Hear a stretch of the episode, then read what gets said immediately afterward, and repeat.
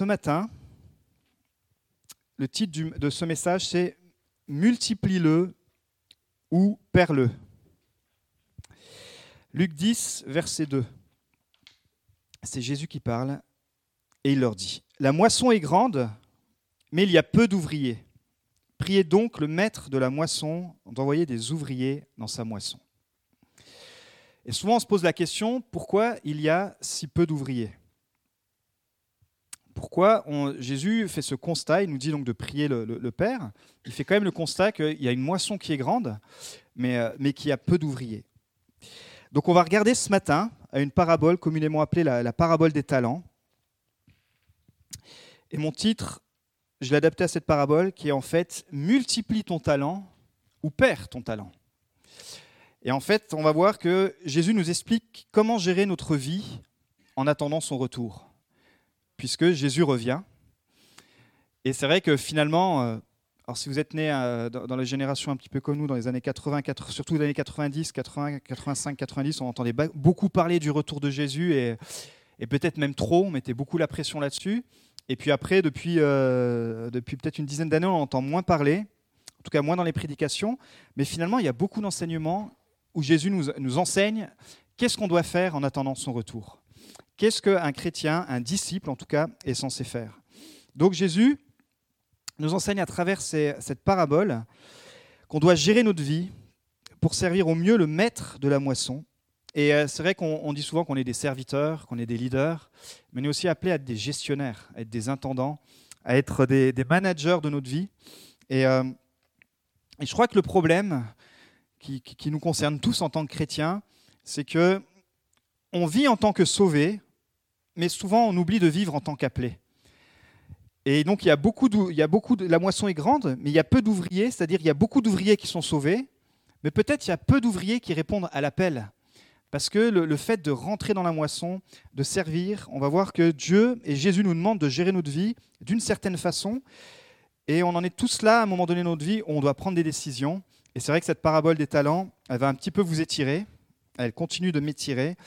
Mais c'est vraiment pour qu'on puisse euh, ensemble aller de l'avant et qu'aussi sur Beaune, on puisse se poser ensemble la question est-ce que tu multiplies tes talents ou est-ce que tu perds tes talents? Donc dans, Luc, dans Matthieu pardon, 25, à partir des versets 14 à 30. Il en sera comme d'un homme qui, partant pour un voyage, appela ses serviteurs et leur remit ses biens. Il donna cinq talents à l'un, deux à l'autre, et un à un troisième, à chacun selon sa capacité. Et il partit. Aussitôt, celui qui avait reçu les cinq talents s'en alla, les fit valoir, et il gagna cinq autres talents. De même, celui qui avait reçu les deux talents en gagna deux autres. Celui qui n'en avait reçu qu'un alla faire un creux dans la terre et cacha l'argent de son maître. Longtemps après, le maître de ses serviteurs revint et leur fit rendre compte. Celui qui avait reçu les cinq talents dit Voici, j'en ai gagné cinq autres. Son maître lui dit C'est bien, bon et fidèle serviteur, tu as été fidèle en peu de choses, je te confierai beaucoup, entre dans la joie de ton maître. Celui qui en avait reçu deux s'approcha et dit aussi Seigneur, tu m'as remis deux talents, voici, j'en ai gagné deux autres. Son maître lui dit C'est bien, bon et fidèle serviteur, tu as été fidèle en peu de choses, je te confierai beaucoup. Entre dans la joie de ton maître. Et celui qui avait reçu qu'un talent s'approcha ensuite et dit Seigneur, je savais que tu es un homme qui est dur, qui moissonne où tu n'as pas semé, qui amasse où tu n'as pas vanné, et j'ai eu peur. Et je suis allé cacher ton talent dans la terre. Voici, prends ce qui est à toi. Son maître lui répondit, Serviteur méchant et paresseux. Tu savais que je moissonne où je n'ai pas semé et que j'amasse où je n'ai pas vanné. Il te fallait donc remettre mon argent au banquier, et à mon tour, à mon retour, j'aurais retiré ce qui est à moi, avec un intérêt. ôtez-lui donc le talent et donnez-le à celui qui a les dix talents. Multiplie ton talent ou perds ton talent. ôtez-lui le talent et donnez-le à celui qui a les dix talents. Car on donnera à celui qui a, et sera dans l'abondance, mais à celui qui n'a pas, on ôtera même ce qu'il a. Et le serviteur inutile, jetez-le dans les ténèbres du dehors, où il y aura des pleurs et des grincements dedans. Seigneur, merci pour ta parole. Merci parce que ce matin, tu veux encore nous, nous adresser un message d'encouragement. Tu vas peut-être nous étirer, nous challenger, Seigneur, mais on veut regarder à toi, Seigneur. Et on sait, Seigneur, que tu es toujours là pour nous accompagner. Amen. Donc, cette parabole des talents fait partie des, des discours de Jésus sur, euh, sur la fin des temps. Et euh, il s'adresse particulièrement là à, un auditoire juif. Mais dans ces discours qu'on appelle l'eschatologie, donc l'étude de la doctrine de, la fin des temps.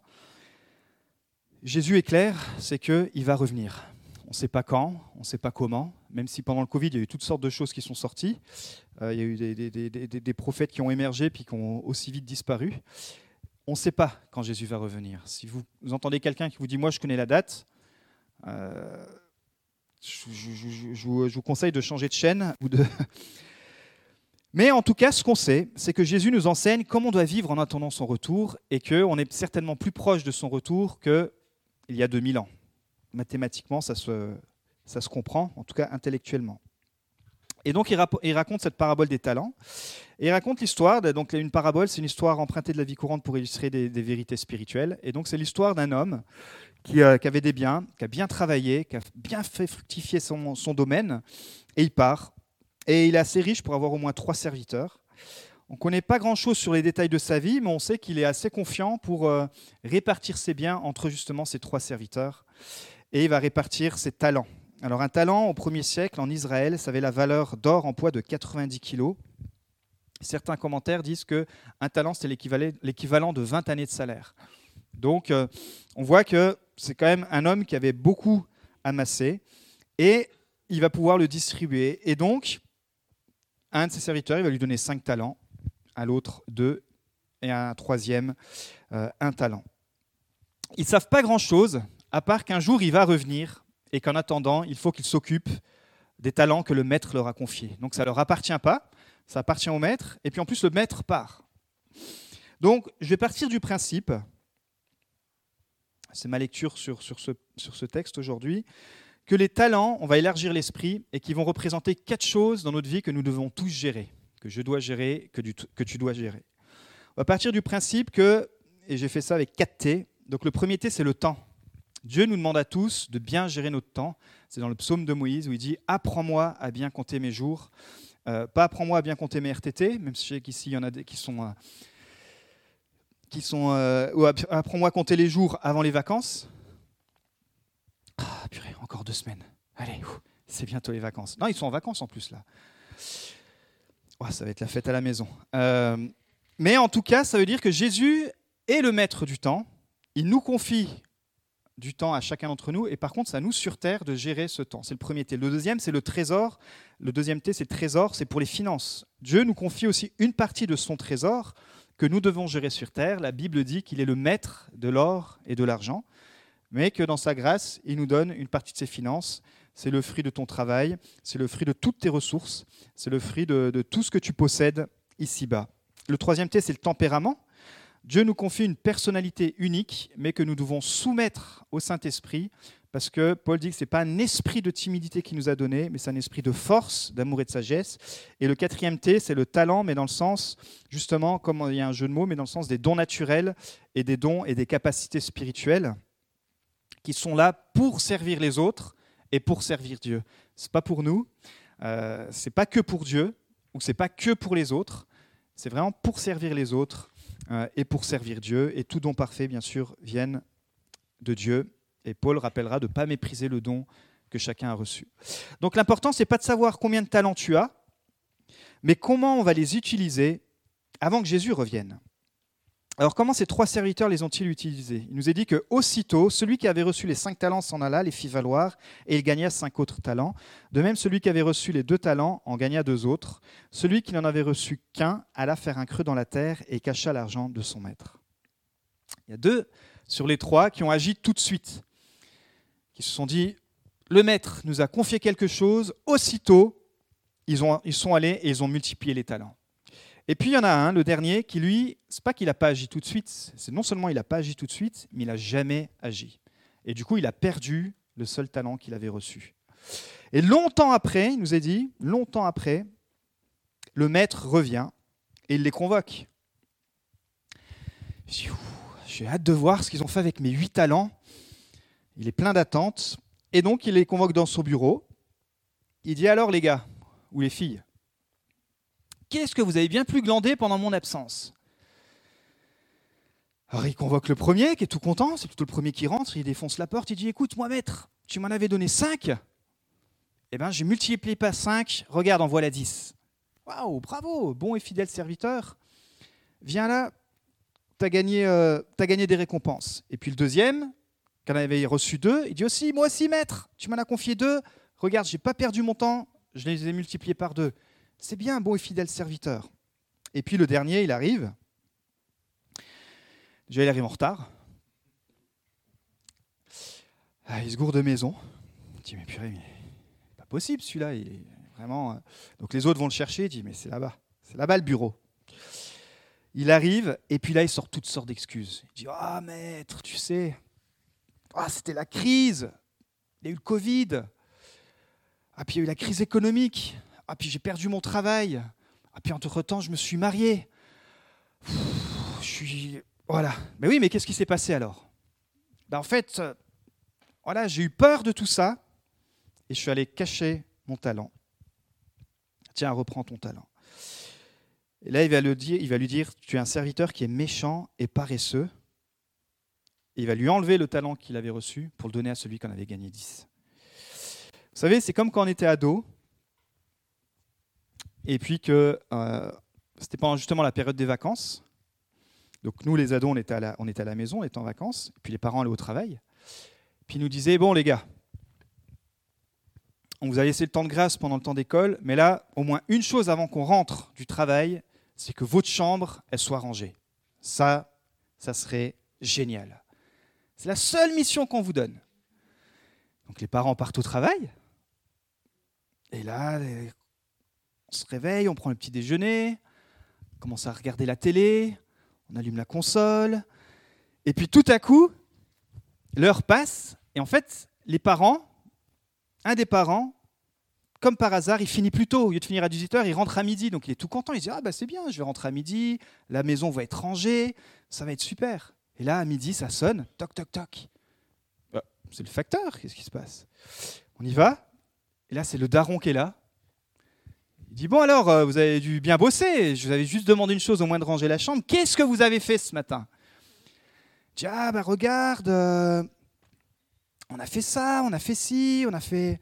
Non, mais moi, ce que je vous avais demandé pendant mon absence, est-ce que vous l'avez fait? Non. Non, on ne l'a pas fait. On a fait d'autres choses, mais on n'a pas fait ce que tu nous avais demandé. Et en fait, quand il dit que le serviteur inutile, jetez-le dans les ténèbres du dehors, ici, on ne parle pas du salut. Parce que le salut est gratuit, mais les œuvres ont un prix. En fait, ce qui se passe, c'est que le salut, c'est par grâce. C'est par la grâce que vous êtes sauvés. Par toutes tes actions, tu ne pourras jamais acheter ta place euh, auprès du Christ. C'est vraiment Jésus qui a tout payé. Ça, c'est indiscutable. Jamais personne ne pourra te dire, mais il faut absolument que tu sois bon pour être sauvé, il faut que tu suives telle règle. Non, si tu mets ta foi en Jésus et si tu te repens, il est dit que c'est par la grâce que nous sommes sauvés et non par les œuvres. Mais la Bible parle des récompenses dans le ciel. Et dans le ciel, effectivement, il nous est dit que quand on va arriver, bah, Jésus va nous convoquer dans son bureau, un grand bureau, et il va nous demander bah, qu'est-ce qu'on a glandé pendant tout le temps sur cette terre? Il dit bah alors, qu'est-ce que tu as fait des 4 T? Comment tu as géré ton temps? Comment tu as géré tes trésors? Comment tu as géré en fait, il va même dire mais, parce que c'est son temps. Comment tu as géré mon temps que je t'ai donné? Comment tu géré mon trésor? Comment tu géré le tempérament que je t'ai donné? Et comment tu as géré les talents? Puis là, on va s'asseoir, chacun, on va passer dans son bureau. Donc on est sauvé, c'est très bien, on est, au, ciel, on est, tout va bien. Mais il y a des histoires de récompenses. Il dit, bah, on va passer tes récompenses, on va éviter le blabla. Il dit, tes récompenses, elles vont passer, tes œuvres, pardon, elles vont passer par le test du feu. Et si c'est des œuvres qui sont selon ce que moi je t'avais demandé, eh bien, à travers le test du feu, tu recevras la récompense qu'il en restera. Si ça brûle, c'est que tout ce que tu as fait sur Terre, tu as fait des choses, mais pas du tout ce que je t'avais demandé. Ou peut-être tu n'as pas fait comme les autres qui, eux, ont, vraiment influencé tout ce que tu veux, mais tu as fait juste les choses que moi je t'ai demandé, et là on va voir ce qui reste. Et du coup, on va, ça va passer. Notre vie, notre vie vous savez, Dieu, il y a un record, il y a un enregistrement de tout ce qu'on fait. L'enregistrement de notre vie va passer sur le feu. Et à la fin, sur la balance, vous et moi, on va voir ce qui va rester. Ou tout aura été consumé, et puis finalement, bah, on n'aura pas de récompense dans le ciel, on sera sauvé mais sans récompense. Ou on aura des récompenses qui sont éternelles parce qu'on aura travaillé pour des œuvres éternelles. Et c'est ce qu'il dit dans 1 Corinthiens 3,14 Si l'œuvre bâtie par quelqu'un sur le fondement subsiste, il recevra une récompense. Si l'œuvre de quelqu'un est consumée, il perdra sa récompense. Pour lui, il sera sauvé, mais comme au travers du feu. Et donc, en gros, dans cette parabole, Jésus est en train de dire bah, on n'aura plus que nos yeux pour pleurer, pour dire Ah mince, punaise, c'est vrai que sur terre, je n'ai pas bien géré mon temps, je n'ai pas bien géré les trésors, je n'ai pas bien géré mon tempérament et je n'ai pas bien géré mes talents. Donc ce matin, ce n'est pas pour nous accuser, c'est pas pour, euh, c'est vraiment pour nous challenger et vraiment pour nous, euh, nous alerter que Jésus va revenir et qu'en attendant son retour, si on travaille pour les œuvres pour lesquelles il nous a préparé d'avance, eh bien alors non seulement nous serons sauvés, mais aussi nous pourrons avoir des récompenses. Alors, on va reprendre l'idée que les quatre talents représentent les quatre domaines où nous devons tous gérer avant son retour. Et on va voir le prix que ça coûte. Donc, premièrement, le prix du temps. Qu'est-ce qui s'est passé chez les trois? Les trois ont eu la même contrainte de temps qu'on a encore aujourd'hui, c'est 24 heures. Personne ne peut étirer sa journée ou la, diminuer. Vous et moi, on est soumis aux 24 heures. Mais les deux premiers, ils ont agi aussitôt. Comme si le maître, en fait, ils ont eu la foi, comme si le maître allait revenir le soir ou le lendemain. Un peu l'illustration avec l'ado, où ses parents lui disent euh, Je vais partir, mais je vais revenir. Eux, ils ont dit Ok, le maître est parti, bah, aussitôt, on va se mettre au boulot, comme si le maître allait revenir. Ils n'ont pas perdu leur temps, ils l'ont maximisé, ils ont persévéré aussi, jusqu'au retour du maître, parce qu'il nous a dit qu'il est venu longtemps après. Et euh, c'est bien de bien démarrer dans la foi, mais ce qui va compter, c'est vraiment notre fin aussi dans notre foi. Et ça, la persévérance, pour ceux qui ont un peu de bouteille aussi euh, dans la foi, vous savez que c'est vraiment quelque chose euh, que le Saint-Esprit nous aide à travailler, parce que parfois les fruits aussi mettent du temps. Parfois les œuvres pour lesquelles Dieu nous appelle à, travailler, on ne voit pas de fruits, et on, a l'impression justement de perdre du temps. Alors que si on est vraiment dans la pensée de Dieu, peut-être que sur terre même, on ne verra pas des fruits de fou. Mais quand on arrivera là-haut, ce qui restera, ce sera quand même des récompenses éternel parce qu'on aura fait la volonté de Dieu. Et on ne sera pas comme ces serviteurs qui nous ont dit qu'ils ont prophétisé, qu'ils ont guéri dans le nom de Jésus. Mais Jésus leur dit, mais en fait, je ne vous ai jamais connu. Parce que toutes les œuvres que vous avez faites, vous n'avez pas, fait, pas fait ce que je vous avais demandé. Donc eux, ils ont bien géré leur temps. Ils ont préféré euh, s'occuper des affaires du maître que de leurs propres affaires. Tandis que le troisième, bah, lui, il a perdu son temps. Et euh, il n'a pas priorisé les besoins de son maître. Il a préféré déjà s'occuper de ses affaires perso. Et puis il a certainement dû procrastiner, comme parfois on fait tous. Il a dû dire bon, écoute, je ferai ça demain. De toute façon, le maître, il est parti. Bon débarras d'ailleurs. Hein. Ce maître, hein, euh, voilà quoi. Moi, j'ai déjà toute ma vie à gérer. En plus que je m'occupe de son royaume à lui, son, son talent. L'autre, il en a donné 5, 2. Moi, il m'en a donné qu'un. De toute façon, un talent. Que je travaille avec mon talent, ça va pas changer la face du monde. L'autre, il en a reçu 5. Oui, il va, pour influencer. Moi, j'en ai reçu qu'un. Vous voyez, peut-être qu'il avait cette démarche mais finalement, dans, le temps, il n'a jamais pris le temps de sacrifier une minute pour son maître. Et à force de repousser, bah, finalement, à un moment donné, le maître est revenu. Et puis il s'est rendu compte que, ah ouais, bah déjà, il est revenu. Et puis bah, finalement, moi, j'ai perdu mon temps. Et euh, parfois, c'est vrai, moi, je me dis, oh là là, l'année, elle est tellement passée vite. Et je me dis, mais Seigneur, est-ce que j'ai pas perdu du temps dans, des choses qui, voilà, que je devais faire, mais que finalement, euh, j'ai mis de côté? Parce que trouver du temps est juste un mythe il n'y en a pas caché quelque part à découvrir. Vous savez, parfois je dis ça, il oh, faut que je trouve du temps pour répondre à ça, il faut que je trouve du temps. En fait, euh, trouver du temps, c'est juste un mythe. Il n'y a pas du temps qui est caché quelque part derrière la chaise là-bas ou, euh, derrière la sono. Ah tiens, j'ai trouvé du temps sur Beaune.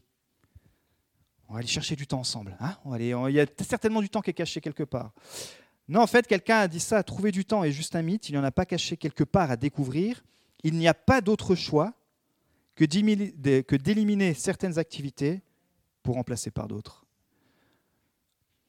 Et ça, c'est un challenge énorme, parce qu'on est dans l'activisme, on a beaucoup d'activités, et le, but, c'est de demander au Saint-Esprit, bah, Saint-Esprit, dans toutes ces activités, est-ce que si ces activités vont passer par le test du feu, elles vont, faire partie des œuvres que toi, tu m'as demandé Donc ça, c'est le, premier T, le prix du temps. Puis il y a le prix du trésor. Donc, comme on l'a dit au premier siècle, un talent, c'est 90 kilos d'or. Et il nous a dit que les deux premiers, donc, ils ont bien investi l'or parce qu'ils ont multiplié la quantité d'or reçue par deux. Il y en a un qui en a reçu 5, donc il a multiplié par deux. L'autre, il a reçu deux talents, il a multiplié par deux aussi. Ça fait 5, ça faisait 10, et l'autre, ça faisait 4. Et donc le maître, bien sûr, les félicite. Mais le troisième, lui, il a reçu cette quantité d'or. C'est peut-être cette quantité qu'il n'avait jamais reçue avant. C'est clairement pas ce qu'il avait en compte en banque. C'était l'équivalent de 20 années de salaire. Imaginez-vous, on vous donne 20 années de salaire. Multipliez votre salaire, vous dites, bah tiens, faites fois, fois 20. Il dit, bah voilà, je te donne ça. ce serait bien, hein chérie, vas-y, viens, on va se faire une petite, euh, une petite tournée apostolique, mais dans les îles. Puis on va essayer de viser là où il n'y a vraiment aucune église, parce qu'on a vraiment un cœur d'implantation. On va essayer de faire ça pendant 5-10 ans. Imaginez-vous, il a reçu l'équivalent de 20 années de salaire. C'est énorme. Tous les projets que vous pouvez vous imaginer, tout ce que vous pouvez vous dire, mais j'ai jamais reçu ça de toute ma vie d'un coup. Et donc, qu'est-ce qu'il a eu? Il allait stocker son argent, son or. Et en fait, par rapport aux deux autres, on pourrait dire qu'il a eu une mauvaise gestion des finances. Il a manqué de sagesse. Et on pourrait s'apitoyer sur son sort, comme parfois on peut s'apitoyer sur notre sort. Euh, moi, quand j'étais jeune, c'est vrai que je, je, gérais mal mes finances, un peu comme tous les jeunes je pense. Et puis en plus, on se rendait compte que ce n'est pas l'école qu'on vous apprend à gérer, les, finances. Vous n'avez pas de cours, on vous apprend à gérer les finances en fait. Je trouve d'ailleurs que c'est complètement débile. On devrait au moins avoir deux, trois sessions. Voilà, euh, apprenez à, avoir vos charges fixes, etc. Enfin, avoir une petite gestion de base.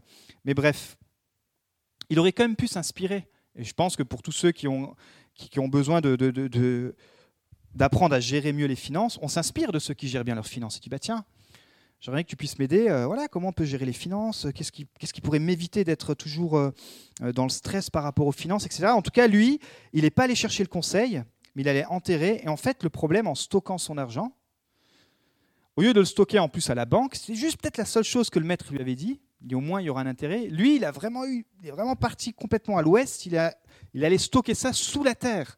C'est-à-dire que longtemps après, quand le maître revient, non seulement il a perdu son talent, mais en plus, son talent a perdu de la valeur. Donc il a vraiment, vraiment, vraiment gaspillé les finances que le maître lui avait données. Donc les deux premiers ont multiplié et lui, il a perdu. Et on doit se poser cette question, même si parfois elle fait mal, qu'est-ce qu'on fait du trésor que le maître nous a confié?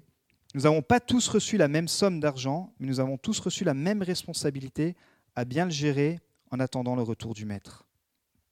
C'est pour ça qu'on sait qu'avec les finances, on peut investir pour le royaume de Dieu. Avec les finances, on peut aussi permettre euh, que l'évangile se répande.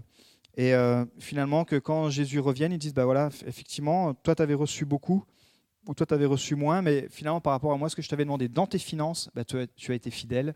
Et quand le test des finances va passer dans le feu, eh ben, il y a quand même quelque chose qui va rester. Dire, ah, tu n'as pas utilisé que tes finances pour toi, même si tu peux avoir toutes les raisons. Euh, parce qu'effectivement, on est tous soumis à la crise, on est tous soumis. Et c'est pour ça qu'il faut de la foi. Mais je pense qu'on a besoin de, se remettre dans, ce lieu d'intimité, dire Seigneur, peut-être j'ai un problème avec les finances, peut-être comme lui j'ai peur. Bah, viens m'aider à bien gérer mes finances. Le troisième T, c'est le prix du tempérament. Donc les trois serviteurs ont reçu trois quantités de talents différents différentes à gérer. Il donna cinq talents à l'un, deux à l'autre et un au troisième, à chacun selon sa capacité. Et ça, c'est une bonne nouvelle parce que Jésus nous donne à chacun selon notre capacité.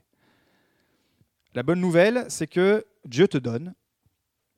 Et puis parfois, la mauvaise nouvelle, entre guillemets, c'est que comme on a notre chair humaine et puis on est dans la comparaison, bah effectivement, il y en a peut-être qui vont recevoir cinq talents et il y en a qui vont recevoir un talent. Mais tout le monde reçoit quelque chose. Et le maître, Jésus, il est assez intelligent, j'ai envie de dire, pour nous confier selon notre capacité. Il nous a créés avant la fondation du monde et il sait exactement la capacité qu'on peut porter. Et capacité se traduit par dynamis, qui veut dire puissance et miracle. Et c'est le même mot qui est utilisé dans Ephésiens 3.20 à celui qui peut faire par la puissance, donc par le dynamis qui agit en nous, infiniment plus que tout ce que nous demandons ou pensons. Et c'est ça qui est beau, c'est parce que c'est pas comme dans le, dans, dans, le milieu, on va dire, séculier où on te confie une chose et il n'y aura pas de puissance dedans. C'est que quand Dieu, même si tu avais confié qu'un don, comme il y a la puissance de son Saint-Esprit, il va pouvoir faire infiniment que tout ce que tu peux penser ou imaginer. Donc on n'a pas, on pas à se comparer, on a juste à dire, bah, Seigneur, je veux inviter le Saint-Esprit dans le don que tu m'as donné. Et je veux apprendre à le, à le découvrir, parce que le Saint-Esprit, c'est vraiment la force qui nous permet d'accomplir la volonté de Dieu. Philippiens 2.13, car c'est Dieu lui-même qui agit en vous pour produire à la fois le vouloir et le faire conformément à son projet plein d'amour. Ah, ce verset fait du bien. Hein. c'est lui qui produit le vouloir et le faire. Parce que si vous êtes humain comme moi, des fois, on n'a pas envie. Hein. des fois, c'est dur. Mais la bonne nouvelle, c'est que si on va dans, dans le lieu secret, ben, à un moment donné, le Saint-Esprit va prendre la part sur notre volonté à nous, et c'est lui qui va créer le vouloir et le faire. Et c'est pour ça que tout à coup, pour avoir des projets, je dis, mais attends, euh, venant de moi, ça me serait, j'aurais jamais pensé à ça, parce que c'est pas un truc. Mais en fait, grâce au Saint-Esprit, il y avoir un esprit de créativité, et c'est lui qui va créer le vouloir et le faire, parce qu'après, vous le voulez, après, il faut le faire. Ouais, super le projet. Oh, il oh, faut que je monte une équipe. Oh, faut que je réserve. Oh, faut que machin. Oh, faut le faire, quoi. Mais la bonne nouvelle, c'est que le Saint-Esprit, c'est lui qui crée ça. C'est lui qui crée le vouloir et le faire. Donc si vous êtes en panne de vouloir et en panne de faire, j'ai une bonne nouvelle pour toi. C'est que le Saint-Esprit, il peut ressouffler en toi. C'est vraiment le moteur de la vie chrétienne. En fait, sans le Saint-Esprit, je, prends cette illustration, ça ressemble à une belle voiture électrique, mais qui est déchargée. Une belle Tesla.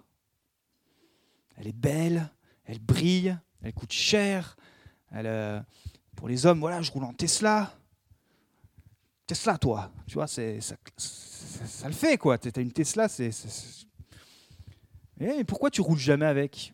Ah, J'arrive pas, j'arrive pas à payer la facture d'électricité. Euh, je n'ai pas payé l'entretien. Donc on a une belle voiture, on a une belle carcasse, mais derrière, il n'y a pas de puissance. Et parfois, on est sauvé, on est de vraiment de bonne volonté, ça, il n'y a pas de souci. Mais ce qui nous manque juste, c'est la puissance. La puissance pour qu'on puisse aller, pour qu'on puisse démarrer, pour que euh, on puisse euh, vraiment faire avancer le royaume de Dieu. Et ça, c'est lui qui le crée. Parce que sinon, si on se met en mode culpabilité, oh, je suis nul, j'ai jamais de volonté, je sais jamais le faire. Eh ben, le jour où tu vas le faire, déjà, tu vas, te remercier toi, tu vas dire, bah, tu vois, je suis capable en fait. Tandis que si tu comprends que dans tous les cas, notre nature humaine, elle est comme ça, elle est faite pour on n'est pas fait pour vraiment travailler comme des dingues, pour être à, fond pour le royaume de Dieu. Il y, a le, diable, il y a notre chair qui nous empêche ça, mais c'est le Saint-Esprit qui crée ça, et il va venir allumer ta Tesla pour qu'elle aille euh, à fond sur l'autoroute. Donc capacité, c'est ça, c'est le dynamisme, c'est la puissance. Donc il nous donne une capacité, mais avec le dynamisme, la puissance, Jésus et le Saint-Esprit peuvent faire au-delà de ce qu'on pense ou imagine, mais aussi euh, capacité, ça, ça signifie aussi la puissance morale et l'excellence de l'âme. Et c'est pour ça que Jésus dira à ses serviteurs qu'ils ont été bons et fidèles, tandis que l'autre, il a été méchant et paresseux. En fait, là, il met, en exergue les, qualités morales du cœur des serviteurs du royaume de Dieu. Et en fait, il dit qu'en attendant son retour, ben, notre cœur, qui est de nature pécheresse et donc qui est de nature méchante et paresseuse, ben, devrait petit à petit, au fil du temps qu'on se rapproche de Dieu, ben, on devrait tendre à être de plus en plus bon et fidèle par notre relation avec Dieu pas par nos propres efforts, parce que nos propres efforts et notre nature humaine, on est attaché à ça. Et méchant, ça vient donc euh, du grec poneros, qui veut dire rempli de contrariété. Quelqu'un qui apporte des difficultés, quelqu'un qui est envieux, quelqu'un qui est infâme, et quelqu'un qui est sous la puissance du malin. Waouh Mais ça, c'est notre nature humaine. C'est notre chair. Et euh, on sait que les fruits de l'esprit sont contraires aux fruits de la chair. Parce qu'il dit aussi que l'autre catégorie de, notre chair, c'est d'être paresseux, c'est quelqu'un qui traîne. Et en fait, comme j'explique parfois, quand tu deviens chrétien, que tu es sauvé, le Saint-Esprit vient vivre en toi, tu deviens le temple du Saint-Esprit, mais tu es en coloc. Il y en a qui ont déjà été en coloc ici?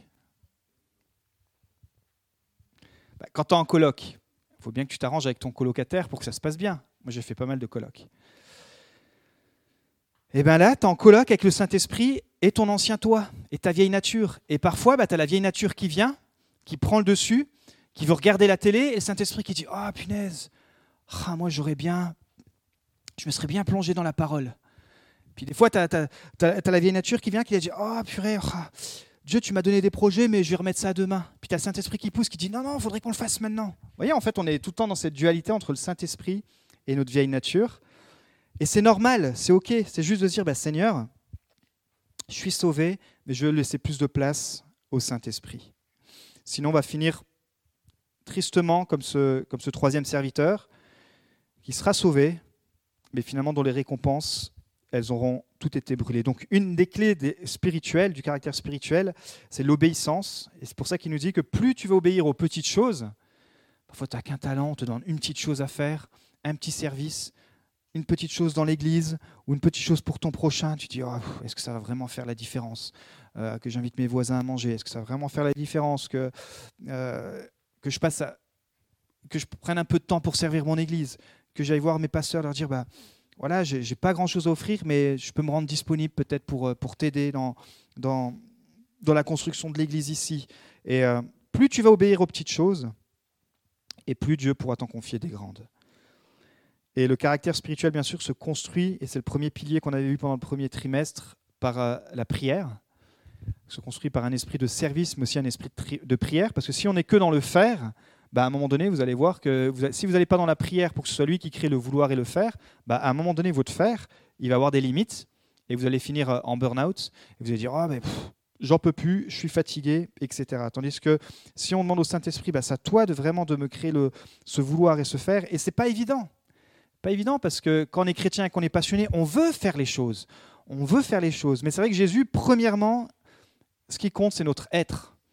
Il veut développer l'être en nous. Et pour développer cet être, eh ben, c'est par le travail du Saint-Esprit. Et c'est pour ça qu'il dit que plus on développe notre relation avec le Saint-Esprit, ce qui importe premier, premièrement à, Jésus, c'est vraiment la place qu'on va laisser au Saint-Esprit pour qu'il y ait les fruits du Saint-Esprit qui sortent. Pour qu'il y ait ces fruits de paix, ces fruits de joie, ces fruits d'amour qui sont complètement opposés aux fruits de la chair qu'on a vu entre quelqu'un de méchant et de paresseux. Donc tu as été fidèle en peu de choses, je te confierai beaucoup. Sinon, je t'ôterai même ce que tu as reçu. Et donc le dernier talent, le dernier T, c'est le prix du talent, donc dans le sens du don naturel et du don spirituel. Donc celui qui n'a reçu qu'un talent est le seul à l'avoir caché. Et quand je travaillais là-dessus, je me dis, mais encore quand on reçoit 5, donc tu reçois 5 fois 20 années de salaire, tu dis, allez, je m'en mets un sur le côté. Le maître, il va me pardonner. Je vais travailler sur les quatre talents. Je mets un, un, petit bifton de côté. Je, ça va aller. Quand tu reçois deux, tu dis, bon, allez, on fait 50-50 peut-être. Je, je garde un talent pour moi, puis un talent pour Dieu. Non, eux, ils ont vraiment tout. Ils ont compris déjà que ça ne leur appartenait pas, donc ils ont tout investi pour le royaume de Dieu. Et c'est celui justement qu'on a reçu qu'un qui s'est dit, ben moi j'en ai reçu qu'un, et ben je vais aller, je vais aller le cacher. Eux, ils l'ont utilisé et lui, il l'a perdu. Mais pourquoi il l'a perdu? Pourquoi il l'a caché?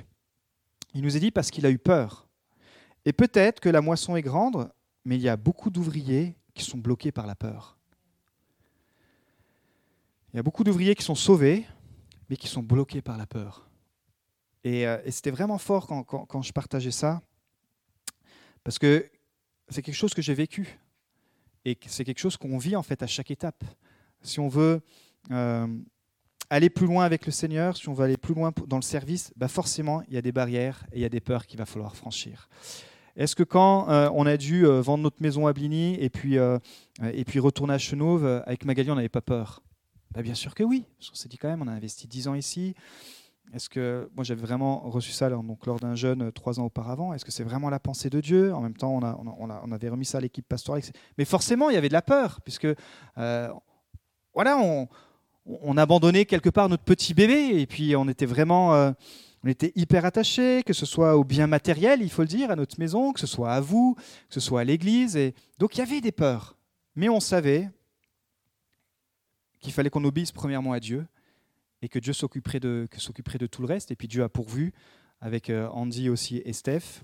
Vous avez, vraiment la grâce d'avoir des, pasteurs qui sont, qui sont jeunes, qui sont en feu, avec une équipe qui est là, qui est solide, qui, euh, qui est au bénéfice de, de, cette Église, qui la sert fidèlement depuis toutes ces années. Et finalement, la peur, elle s'évanouit, et puis demain, ça sera une autre peur. Et donc, ce que je vous prêche là, c'est ce que je vis aussi. Ce n'est pas juste du, du moralisme. Mais pourquoi? Parce que, qu'est-ce que ça produit, la peur? Trois choses au moins. Ça produit la fuite, le conflit ou l'immobilisme. Et la définition de l'immobilisme, c'est la disposition à se satisfaire de l'état présent des choses et à refuser le mouvement. Et je crois que dès qu'on devient chrétien, on est sous le mouvement du Saint-Esprit. Et où on va devenir un beau monument bien religieux et, euh, qui va bien et qui connaît plein de choses, où on va se mettre en mouvement. Et là, effectivement, ça va nous demander de, de franchir certaines peurs. Donc chez lui, chez ce troisième serviteur, ça a produit les trois choses. Pourquoi? Parce qu'il a fui ses responsabilités euh, en cachant son talent. Il a reçu le talent et peut-être qu'il a paniqué. Et peut-être que Dieu t'a confié des choses, peut-être il y a longtemps ou peut-être récemment, et tu paniques. Tu dis, mais moi, recevoir ça, je ne sais pas comment je vais le gérer. Et euh, et il a paniqué et il a fui. La peur, ça a produit la fuite. Il a dit, je préfère fuir devant ses responsabilités parce que jamais je vais y arriver, jamais je ne suis pas assez bon. Et là, on tombe dans la fausse humilité. Parce que du coup, ça peut paraître très milieu de dire oui, mais tu sais, moi je suis incapable, je suis. Oui, bah justement, c'est pour ça que la vraie humilité, c'est déjà de reconnaître ça et après d'aller chercher euh, bah, d'aller chercher du coach, du management, d'aller chercher des leaders pour dire bah, écoute, en fait, j'ai besoin d'aide, tout simplement. Je crois que Dieu m'a confié ça, mais voilà, je suis limité dans mes capacités. Est-ce que tu peux m'aider? Est-ce que tu peux me, est-ce que tu peux me booster? Au lieu de fuir ses responsabilités, et parfois j'ai fui mes responsabilités, parfois tu as fui aussi les tiennes, et ça nous arrivera certainement encore, mais vraiment se dire, Seigneur, apprends-nous à assumer nos responsabilités. Apprends-nous à être le boss de notre vie en mettant premièrement euh, ton royaume en avant. Deuxième chose, ça va générer du conflit. Pourquoi? Parce que quand le maître va revenir, bah forcément le gars il est explosif. Tout le monde est là en train de fanfaronner. Oui, moi j'ai fait 5 fois 2, regarde maître. Euh, l'autre, ah bah moi j'ai fait 2 fois 2, 4, oh là là. Puis l'autre, forcément, il arrive et il accuse son maître. Ils ont eu tous les trois le même maître. Et c'est le seul qui dit, mais tu es dur, tu, tu, tu, en gros, tu es un arnaqueur, tu, tu prends où tu n'as pas semé, il commence à lui sortir des choses, et tu dis, waouh Et là, les trois, ils ont dû se regarder, ils disent, mais attends, est-ce qu'on a tous eu le même maître? Est-ce qu'on était tous à la même école? Est-ce que et en fait, ça va générer du conflit. Pourquoi? Parce que déjà, sa relation avec son maître a été pas bonne à la base. Et c'est pour ça qu'on en revient avec l'intimité avec Dieu. Parce que peut-être qu'à cause des blessures, à cause de toutes sortes de choses, tu as du mal à voir Dieu vraiment comme ce Père d'amour et qui, qui, veut te confier des choses, pas pour te contrôler, pas pour te, manipuler, mais parce qu'il veut que tu, il croit que tu as la capacité de multiplier ces choses. Et il le fait par amour. C'est par amour. Et lui, en fait, il pensait vraiment qu'il avait une mauvaise image du maître. Il croyait, il croyait vraiment que le maître était dur, que c'était. Et peut-être qu'au fil des années, au fil des blessures, il y a certains endroits dans ta vie où tu dis ça, non, Dieu, je te le pardonnerai jamais. Ça, cette situation, ça, ce drame. Ok, t'es bon, tout ça, mais dès qu'il y a ce point-là qui vient, viens pas me chercher là-dessus. Là, c'est là, trop dur. Je et, en fait, c'est pour ça qu'il avait une mauvaise image de son maître, et du coup, ça va générer, ça va générer du conflit avec son maître, donc du, conflit spirituel, mais aussi avec les autres. Et troisième chose, donc la fuite, le conflit, et il va rester dans la même mentalité que quand il est parti, c'est-à-dire qu'il va se satisfaire de son état présent. L'immobilisme, il va pas grandir, et c'est pour ça qu'il va lui, il va lui dire bah, Tu as, été paresseux, tu as traîné. Je t'ai donné 20 euh, années de salaire, et puis finalement, euh, tu aurais pu euh, même peut-être faire autre chose, mais non, tu n'as rien fait, tu es resté dans l'immobilisme. Donc la peur, c'est vraiment, euh, je pense que c'est quelque chose qui, qui nous colle à la peau et qu'on doit vraiment apprendre à discerner, parce que peut-être que ce matin, on est un peu tous dans notre vie comme ce troisième serviteur, dans un domaine de notre vie, dans quelque part le plus profond de notre cœur, où tu aimerais bien te mettre au service, mais tu as peur, tu as peut-être fui tes responsabilités, ça génère du conflit en toi et ça te bloque et tu stagnes en fait dans ta vie spirituelle. Et j'ai juste terminé avec ça. Je pense qu'il est important qu'on puisse chacun, et ça c'est notre responsabilité perso, et puis vous pouvez aussi être accompagné par, euh, des pasteurs, par les leaders, dire bah, Seigneur, aide-moi à identifier mes peurs, et pas juste à les identifier, mais à les confronter, euh, pas à ma sagesse, pas même mais les confronter à la parole de Dieu. Et je vous propose quelques peurs ce matin qu'on va pouvoir confronter à la parole de Dieu. Par exemple, la peur du regard des autres ou la comparaison. Ben, il y a une des promesses, un des versets que vous pouvez citer, c'est Psaume 118, 6 qui dit L'Éternel est pour moi, je ne crains rien. Que peuvent me faire des hommes?